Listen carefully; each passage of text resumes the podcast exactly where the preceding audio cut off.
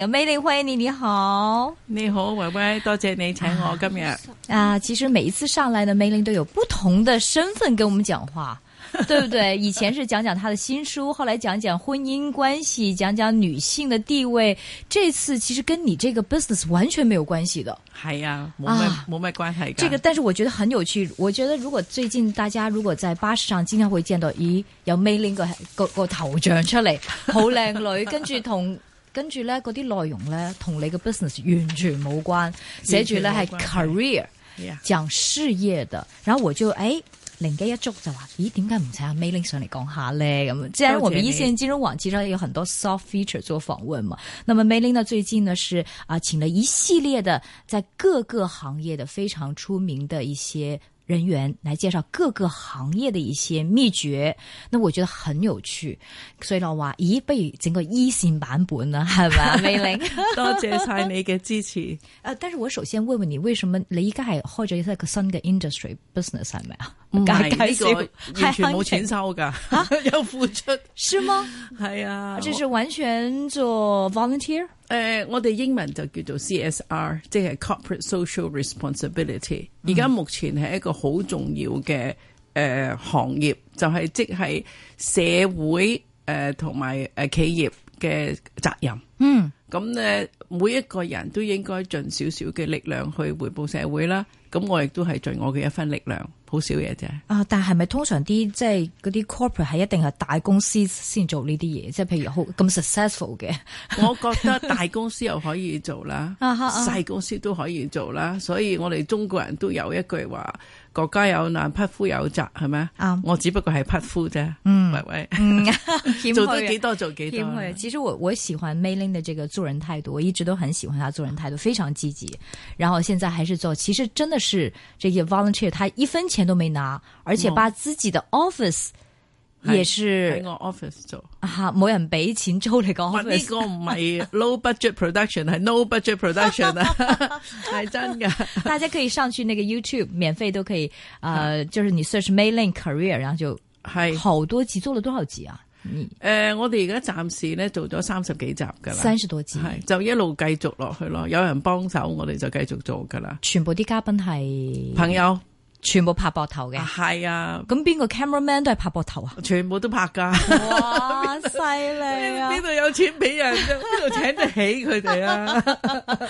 但是我想问梅林，这个你的这个拍这个 career 这个 path 的目的是什么？做什么？誒、其實咧，香港人咧就誒、呃尤其是無論你哋係少年、青年、中年都好啦。嗯。誒、似乎我哋對方向感咧有啲欠奉。嗯嗱，我見到譬如我自己登報紙請人啊嚇，好多人咧嚟見工咧，約咗你，到時又唔到啦。試過啊，係啊，成日都即係佢亦都唔會話俾你聽佢唔嚟 啦。嗱，我哋後生嗰陣時咧，見工係一件好重要嘅事嚟㗎，嗯即係我會梳靚個頭啊，望住隻鐘啊，幾點鐘我準時去坐到正正，嗯着得斯斯文文。但係呢個風氣已經似乎冇咗。嗯咁到你見人嘅時候咧，佢可能話話一年做咗兩份工啊，佢做咗四年之後，佢做咗十幾份工啊，即係以為咧做得多係有獎㗎。嗯，咁我哋唔好講話中心做啊得多有獎 係誒、呃我哋對於誒方向感啊係好差。吓，咁咧學生又好嗱，每一個據我所知啊，中學啦、誒職業培訓學校、大學啦，都係有 career counselling，即係職業培訓喺度教佢哋嘅。但係佢哋去見工嘅成功率一樣都係好低。嗯好低，我哋都唔夠國內嗰啲誒相比啦嚇，相對嘅年青人咧係夠佢哋投入嘅。嗯咁我覺得可能呢，佢哋需要呢係更多嘅啟發。咁我哋放擴闊佢嘅視野。嗯咁既然我有少少資源，我好高興同埋好僥倖，我有一班好好嘅朋友，每一個都係唔同嘅行業。咁每一次我哋會訪問一個朋友，佢係做一個唔同嘅行業，大約係十分鐘到啦。咁佢就會講解俾你聽，佢行業裏邊嘅理念啦、嘅困難咧、遇到嘅挑戰啦。咁呢個呢，俾誒、呃要轉工嘅人啊，或者係要找尋職業啊嘅人呢，都一個好大嘅啟發。嗯因為老實講，你唔係個個都咁好彩啊！我想做律師，我即刻去敲門揾個律師。律師你話俾我聽，你嘅抱負係乜嘢？ 你嘅挑戰喺邊度？佢哋都冇人睬你。嗯嗯，啊！我想去做醫生，咁你去敲個醫生門，你睇排隊睇醫生嘅時候，醫生睇完你嘅證，佢又趕你出去噶啦。嗯即係佢哋未必有呢個機會。嗯，咁、我好僥幸，我有咁嘅機會。如果我訪問咗，就個個大家普羅大眾都可以得益。嗯嗯，你聽到之後，你唔係一定要做，你可能聽到之後，原來咁辛苦嘅我唔 做， 亦都有增廣見聞啦，起碼係係啦啊咪。但係你你可以喺尋找你嘅前途嘅時候呢，作一個正確嘅決定，嗯而唔係估估下㗎。嗯有好多時候哇，我想去做護士，點解？我、因為我朋友阿 Sally 又做護士，阿 Mary 又做護士，咁你究竟知唔知做護士要做咩啊？唔知㗎，咁、死啦！讀完之後去做先知道，原來咁鬼死辛苦㗎，嗯，係咪、明白。其實我為什麼想做一線這個版本的這個 career 的一個呃介紹呢？因為我現在覺得這個，因為大家嗯怨氣多啊，在香港、怨氣很多。係呢、個真嘅年輕人怨氣，就中年人也有怨氣啊！就是哇，呢個香港唔掂啦，沉淪啊， 我哋揾唔到嘢做啊，哇，啲工作機會俾晒人哋攞晒啊，我政府又唔幫我，就是我最近這幾年聽到好多怨冇錯氣冇。錯。但其實我們香港係咪真係死咧？又唔係啫，係嗱，我可咪？以話俾你聽，維維，我哋而家做咗三十幾集啦。嗯我可以話俾你聽，大部分嘅行業我訪問出嚟嘅呢，一係就係新嘅行業，一係呢就係、個個都話冇得做嘅行業。 其實就行行出狀元。你話冇得做呢，睇你個人嘅態度嘅啫。嗯好多人話冇得做冇得做嗰啲呢，嚇，都做到風生水起啊，非常之成功。是咁咪睇你個人嘅態度，睇是你幾投入啦。是如果你成日坐住話呢樣冇得做，嗰樣冇得做，唔好做啦，翻屋企瞓覺啦。係係咯嘛，就係咯。其實你自己以前做這個 garment industry 做這個服裝的嘛，咁係後來就是 dying，就我細唔微係打贏啦，dead 㗎啦啊，已經 对。 那你馬上這個轉行，然後做得非常成功，對不對？係你做 garment 我都唔識你，結果你做咗媒哎唔係人以都識你前我哋做誒 garment fashion export 咧，係係好係香港差唔多誒十大行業之一啦。咁咧又做轉口啊，又 quota 啊，呢啲個個每一個人都會識得一個朋友或者一個親戚係做呢一做行呢個，嘅。我都係啊，好多咁而家唔係式微，而家簡直係絕種咁滯。真的，啊咁但係我哋呢一班人呢，都冇上街遊行。哈哈，我哋成班咁大班以前做家文嗰啲精英咧，係個個都出嚟轉晒學。係咁因為呢度冇得做，你就要做做第第二二樣樣㗎啦。咯咁你就點解你唔係示威咧？你 點解我示威？因為係咯因為佔領我唔邊度咁樣相信？ 我唔相信示威可以解決到我哋嘅問題。嗯咁你即係窮則變，變則通啦嘛。嗯，咁你唔可以話我永遠我都要做家文，家文冇得做，你做第二樣㗎啦。是啊咁是只係所以而家社會嘅怨氣，我覺得係可能啲人嘅態度嘅問題啦。嗯你冇諗過，哇！我一定要咁樣做，我咁你唔唔可以直行就要轉彎啦，係咪啊？但是我覺得，尤其這幾年，如果跟年輕人或者看報紙的話，都說點解政府為什麼政府不幫我這個，不幫我找工作，不帮我买楼，不帮我这个，不帮我那个？我想我们以前的时候，什么时候说我二十岁可以买个楼啊？在香港，就在美国，係啦我在美国读书也没有说美国人话点解政府唔会帮我买楼。你们是香港这个很多年輕人，為什麼政府唔幫我買樓？嗰個態度嘅問題，可能都係我哋上一代呢教育無方啊。 因為我喺中環翻工嘅，所以是我有好多時呢都會遇到好多人舉牌啦，同埋嗯要誒、呃要求我喺個街邊度幫佢簽名啦。嗯，因為佢有好多好似怨氣啦。怨氣係上嗰次都有班同學喺度叫我簽名，咁、嗯是嗯我問佢咩原因啊？叫我簽乜嘢啊？啊、我買唔到樓啊，畢咗業。我話哇，呢、個我唔可以支持你喎，因為我畢咗業都買唔到 樓啊。你嗰陣時唔同啊，我有咩唔同啫？哦我一路捱，哦我捱捱捱到今時今日買到樓，不過我都捱咗幾十年啦喎。不過佢嗰陣時話點解你嗰陣時唔同啊？他他們的理據是為什麼你那個時候可以買不起，我相信這個時候就佢哋要買得起佢哋？啊嚇佢哋諗嘅嘅思維唔係咁清楚，即係佢覺得誒社會欠佢嘅。嗯，我畢咗業咧，即係我哋咧呢班後生仔，我哋係社會未來嘅棟梁，嗯係咪啊？咁呢個政府係應該有責任去支持我哋嘅。嗯我話你咪住先，你話你係社會將來嘅棟梁，你考試考完 未先，合唔合格先，揾到嘢做未啊？你對社會嘅貢獻有幾多？你俾咗幾錢稅啊？嗯咁啊，即係佢哋好唔中意我我問呢啲問題，嗯但係我同佢講，我唔係話幫你或者係唔幫你，但係我想你翻去反思一下。嗯你喺街上面要我同你簽名，咁你話你買唔到樓啊嘛，你要好反抗呢樣嘢啊嘛。咁但係你話我哋係社會未來嘅棟梁，你就政府就應該去支持我哋是嚇。我點解要支持你？你有冇支持翻政府？你有冇支持翻個社會呢？是，你乜嘢都未做過喎、對你為社會做了什麼？仲有對你未必係社會未來嘅棟梁，你揾到嘢做，你有投資有回報翻社會，你你可以喺度俾税，你可以造福人民，你就係社會嘅棟梁。但係如果你揾唔到嘢做呢，你可能係社會嘅負 擔喎，啊你可能係社會嘅禍害喎。 Right 即係而家就話 Right 言之過早。 right 我細佬唔係我勸你一個返去年年青就係棟梁我勸你返去讀書。啊，我勸你翻去俾心機讀書、考試，考得好好啲，揾到份好嘅工，咁啊好過示威啦。嗯，係明咪白，對即係確我是冇針對任何人，而是係我係實事求是，我講俾你聽嘅，句句都係由心裏邊講出嚟嘅。你認為咁嘅舉牌可以解決問題咩？嗯，明白。其实我也是有周边朋友，因为我也不是二十岁的人。嗯那么像我这种 middle age 的人呢，周边也有怨气哦，係就啊，说喂，我哋啲工好似俾某某某啲人攞晒去喎，嗯我哋以前好好景嘅喎，依家好難揾嘢做喎，也有这種怨氣。你有冇係啊，發所現？以我都希望大家誒聽眾咧都會睇下出路呢個節目。嗯因為我哋三十幾集裏邊，大部分嗰啲誒行業咧，都係好多人話冇得做噶。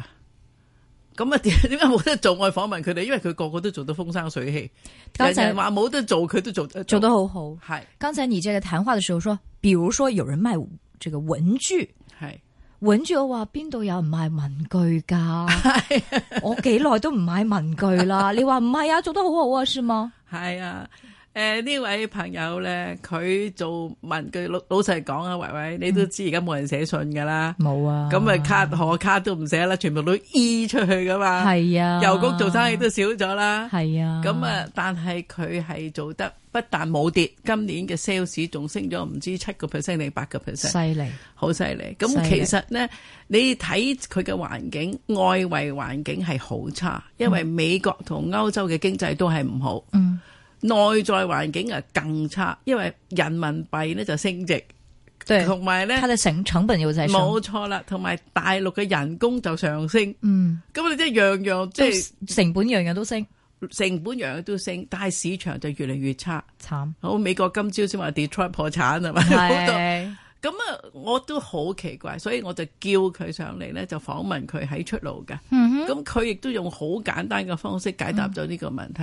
佢話、以前咧，我係做兩三個大客，嗯咁咧嗰個 product line 咧，亦都係得幾樣嘢嘅啫。嗯咁但係唔得啦嘛。咁而家佢就發散，好比以前辛苦好多。以前就做三個，而家做三十個客，乜嘢國家佢都去揾，捐窿捐罅。哇以前嗰個 product line 咧唔得十樣嘅，而家有成三四五十樣。嗯，咁咧佢咪即係漁翁撒網嘅方式，但係亦都俾佢殺出一條血路。是咁仲有呢，佢就一定要諗啦。佢話如果冇人買正常嘅拍子簿啦，咁佢就包裝到好靚，嗯賣咗俾嗰啲名牌，嗯愛嚟做禮品。嗯咁即係佢會諗好多唔同嘅方式，因為結有工廠有五百人喎，但係佢養到佢哋不但養，今年仲有花紅啊！嗯，你即係呢，所以你唔好話冇得做，犀利冇得做。犀利，佢佢話我唔得閒源頭埋怨，嗯如果我成日坐喺處埋怨咧，咁啊個個都唔使食飯啦。啱，你日日都話冇得做，冇得做唔使做啦，係嘛？啊嗯佢話我一定要做到係，所以佢啊立高三就好投入搏命，嗯結果今年佢仲冇，雖然咁多個大市場都跌啊，佢嘅營業額係上升咗八個 percent，犀利，真係犀利。即係所以你唔好話成日話冇得做，不冇是得，做我覺得這個就是我們的香港精神呐、冇錯我們就是這種的香港精神拼出來的冇哎錯呀，，冇對不錯對？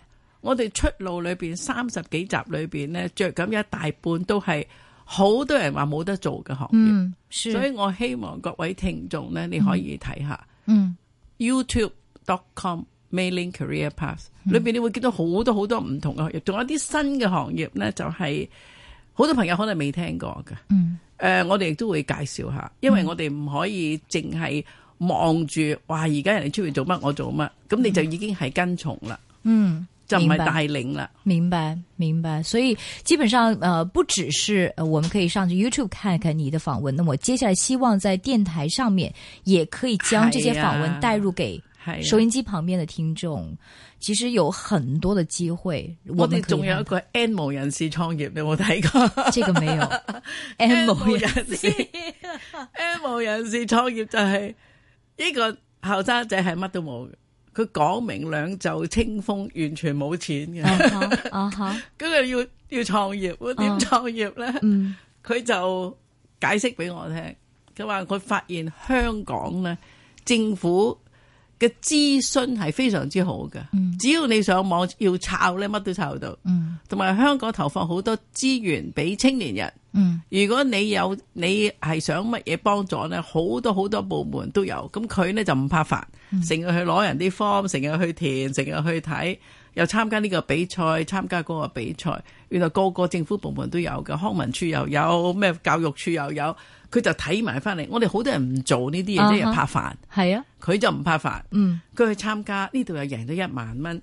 嗰度又贏咗萬幾蚊。啊哈佢儲儲埋埋咧，佢就贏咗有幾萬蚊啦。啊哈咁佢就想創業，哈，佢創業咧就揸住佢呢個贏翻嚟嘅獎金咧，就俾個政府睇，就同政府再申請咗少少資助。嗯，咁亦都有啦。咁、跟住就同政府咧喺 Cyberport 咧數碼港用兩千蚊租咗一個三百尺嘅寫字樓。啊哈呢個亦都係政府嘅啊哈政府俾有啲藝術人啊，我唔知乜啦啊哈嚇，你可以啊佢租咗千兩千蚊啫，啊哈咁，佢租咗裏邊咧有台有凳啦，佢就是創業，是佢就開咗一個網站，個網站咧係專教人國語同埋英文嘅，啊哈即係佢將老師同學生聯絡咯，啊哈中間賺佣啊咯，哈，咁啊大像補陸習社，係但是啦网上的，冇錯啦，嗯就大陸又有香港又有，咁啊而家突然間成咗工，做咗一間公司嘅老闆啊， 哇，犀呢利！個就係 M 成無人士。啦，咁我就成日同人哋講，嗱佢乜都冇，佢都做到。犀利犀利，因因為咧，點解我要訪問佢？就係因為佢乜都冇。係你唔好成日話我冇錢，我冇係啊乜，我冇乜。係啊，但係政府有好多資源，你自己唔去申請啊嘛。係啊我亦都同好多後生，點解你唔去？佢話好煩啫，我話我咪 嫌煩，我都講。我話其實呢個係鬼仔嚟噶。哦，我聰點我明話你嘅廣東話講得好過佢。係咁啊，你係本地蟲，佢仲要揸住個地圖揾地 方。係咁人哋做到嘅，你 做唔到點啦解。做唔到？係啊，呢個就係講堅毅，係你自己唔去申請又話嫌煩。我我問佢，佢真係攞咗好大沓翻嚟，逐 個睇，睇逐個填。啊，你唔好理佢搞掂。嗯當然佢唔係位大富豪啦，亦都唔係億萬富商啦。但係你唔好理佢創業成功，而家個網站做得好好。 ，very 佢 good，就係一個小公司嘅老闆，哇，犀利。就係咁啦。 犀利，其实我觉得现在年轻人就是，呃刚才你说烦，这是一类，还有一类，就算你工作之后，可能一年也换个几几份工作，一来啊呢、個个老板唔好啦，或者哎呀呢、個个公司辛苦啦啊， 你要投訴嘅嘢太多啦。唉，係啦，唉，一個呢個翻工時間唔好啦，唉唉，呢、個俾多一千蚊啦，我就走啦咁 樣。呃真的會的，其實我我請我也是請一些呃這個助理來幫我嘛，都都有呢啲咁嘅情況嘅，真係。所以我覺得這個大家的這種的這個態度，真的沒有以前那種冇錯吃苦耐勞的態度。真的差很遠，所以為什麼啊？接下來這個這麼多集，我們希望跟 Mayling 也做一個類似 Career Path 这种像訪問，然後不只是介紹給年輕人，其實一些中年的人、有怨氣的人，甚至在一個十字路口的一些聽眾，我們也給你很多的這個 eye open 的一些介紹，不同的行業有什麼樣的需要，有什麼樣的技巧，有什麼樣的 background，然後介紹給呃給大家聽，然後甚至剛才你說什麼 M 人士都可以創到業，冇錯為什麼你要為為什麼自己不行，對不對？冇錯，我哋其實咧訪問過，當然有律師啊，有醫生啊，有好多讀飽書嘅大學人士啦、大學教授乜都有。但係我哋亦都有好多咧讀唔成書嘅人咧，亦都係做得非常之成功。嗯，其中有一個故事咧，就係一個煮飯嘅。嗯，咁佢係一個英國人啦，外籍人士啦，佢嚟到香港煮飯，诶、想開餐廳，不過見到啲租咁貴，嚇死咗啦。咁啊，想去同人哋打工，發覺咧佢唔識廣東話咧，好輸蝕。嗯，咁啊，唯一佢可以做到嘅咧，就喺廚房诶、誒做外賣啦，嗯，同埋做到會。嗯，咁啊，當然生意就麻麻啦。嗯，咁佢就揾啲時間呢，就係佢就去做一啲參考，即係去市場度睇下價格啊，邊度買菜啊，人哋食啲乜嘢啊，咩價錢啊，做咗好多 research。嗯，咁跟住自己呢，就開咗個網頁。嗯，有一日呢，就有人誒嚟問啦，問佢你可唔可以做啲咁嘅嘢啊？可以。咁佢其實呢，亦都有佢嘅抱負嘅，因為佢煮嘅嘢都係好健康。嗯，咁啊，佢當然答得有條有理啦，人哋去試食都覺得 O K，於是請咗佢，佢先發覺到原來請佢嗰個人呢，就係荷里活明星 Keanu Reeves。哇哦，咁 Keanu Reeves 嚟香港拍戲，吓，就有一 team 人呢，就成唔知成百幾人，就一路做唔知做咗成八個禮拜，吓，咁佢一要佢日就煮飯，三餐，就要佢煮。哇，哈哈但係煮完之後呢，當然佢煮得一定係煮得唔錯啦。但係個重要嘅就係佢嘅人緣，亦都係一定係唔錯，係好好。嗯，所以 Keanu Reeves 咧，後來就介紹咗佢俾 Lady Gaga 啦。哇，咁、下次 Lady Gaga 你又揾佢，跟住就到誒、呃搞掂啦 Kylie Minogue 哇啊，咁跟住又到 Victoria Beckham 啊。哇，嗱，佢做完咗之後咧，咁啊開始有少少知名度啦。嗯，咁就有一個印度人。吓，就叫佢誒、呃我哋我同我太太咧就唔知三十年婚姻周年啦。我哋有架私家遊艇，我哋準備去越南。你上嚟我架船度，我啲親戚朋友煮飯啦，咁佢亦都跟咗佢哋去，去咗八日，嗯，去咗八日翻嚟，由朝煮到晚啦，咁啊、煮咗三十幾人。咁啊走嘅時候呢，呢、一個印度人呢就找咗佢條數，但係一個斗領 tips 都冇俾佢。嗯，咁啊，佢不但冇嬲，而且繼續係笑容滿面啊，好客氣。嗯，仲有難得嘅就係佢喺自己掏腰包咧，就打賞咗喺船上幫過佢嗰啲後生仔。嗯，咁佢跟住就走咗啦，冇再見啦。嗯，兩日後呢個印度人嘅秘書打電話俾佢，佢就好驚。佢諗住話呢個大老闆打嚟，可能呢唔知邊個食咗 屙啦，或者係屙嘔佢死啦。啊哈，但係佢去到嗰、個诶写、寫字樓呢，喺中環中心，嗯，佢話未見過咁靚嘅寫字樓，嗯，好大。嗯，咁嗰個老闆見佢嘅時候就問咗佢一個問題：我找咗你條數，一個斗領貼士都冇俾你，點解你唔嬲？啊嗯，佢話貼士係你嘅志願噶嘛，你找嗯咗我條數，我已經好感激啦。咁我聽講你自己掏腰包貼咗我兩個 book boy 係咪？嗯，佢話係，點解你咁做？佢話因為佢哋冇責任幫我，嗯，但係佢哋幫我，我好感激。嗯佢，話你你真係唔嬲，佢話 tips 係文化喺 New York，如果你 tip 得少咧，人哋鬧你㗎。梗係啦，即刻佢話啊，但係我我好感激，我唔嬲。嗯，咁嗰個印度人就話俾佢聽，我好欣賞你嘅人嗯品，你謙厚。煮飯嘅咧，你煮得唔錯，不過識煮飯嘅人好多。嗯，但係有你咁謙厚嘅人品咧，唔多。嗯，咁我而家決定咧，俾一千萬俾你去開公司。哇，咁佢咧就望住個印度人就話：我好多謝你，但係我唔識做生意，啊哈我，淨係識煮飯，係，我讀書又唔多嗯，你俾咗我啲錢咧，我都好驚。嗯，嗰個印度人望住佢微微笑，我一早已經知道，嗯不過聽你咁講呢，表示你個人好誠實，嗯，我冇睇錯人。嗯，打開道門裏邊，呢個係你嘅市場經理，呢個係你嘅會計，呢個係你嘅 P.R.，哇，俾晒佢， 我全部會同你組公司安排，只不過我哋係 partner，吓一半一半。吓，咁以後呢，你淨係顧住煮咩菜，其他啲人冚流會同你搞。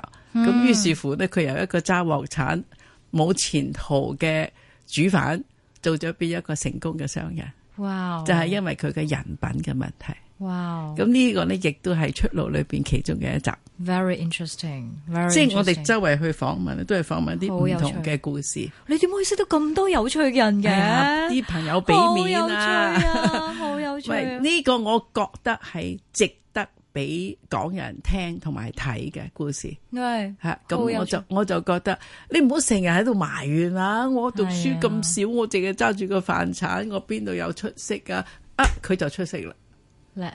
叻佢出色唔係因為佢識煮飯，當然要煮飯煮得好啦。咁不過識煮飯嘅人，我相信煮冇十冇十萬都有二十萬 個，即係好多人識煮飯。啱但係你嘅態度、啱你嘅人品、啱你嘅實力，啱，呢度係令你突圍而出。呢係嘛個呢個先係我欣賞嘅態度。冇錯，行行出狀元。